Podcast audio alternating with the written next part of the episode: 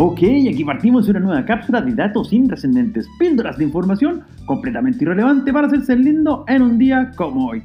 Y un 6 de octubre de 1927 en Nueva York se proyecta El cantante de jazz, la primera película sonora de la historia, que, gracias a un sistema de nombre Vitaphone, cambiaría de forma radical la industria cinematográfica algo parecido a lo que puede decirse de la aplicación lanzada un día como hoy, hace exactamente 10 años por los capos de Kevin Systrom y Mike Krieger, que revolucionaría por completo la forma en cómo tomamos fotos y muy especialmente cómo las compartimos.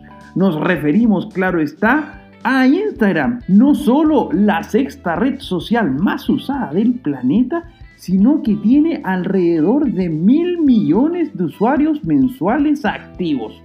Y lo que muy pocos conocen de esta red social es que en su origen no fue una aplicación para tomar fotos, sino que una aplicación para hacer check-in en distintos lugares de nombre Bourbon y que claramente no mucha gente usaba. Seguramente porque en aquel entonces Foursquare todavía gozaba de cierta popularidad en ese ámbito. Pero, pese al poco prometedor arranque, los fundadores sí percibieron que los usuarios parecían disfrutar mucho de una funcionalidad que permitía aplicar filtros y simular el efecto de una Polaroid con las fotos que compartían en los lugares en donde la gente hacía check-in.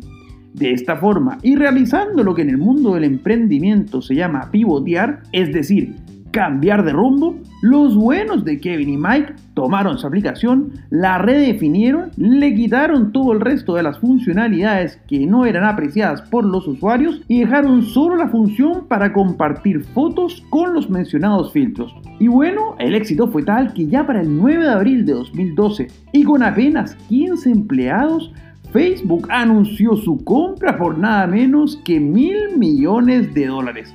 Un éxito absoluto. Soy Pancho Troncoso y les cuento que nos pueden seguir justamente en Instagram en arroba conversaciones intrascendentes. Además, no olviden de suscribirse a este podcast si quieren más datos completamente inútiles para cada día. Será hasta mañana con más datos intrascendentes.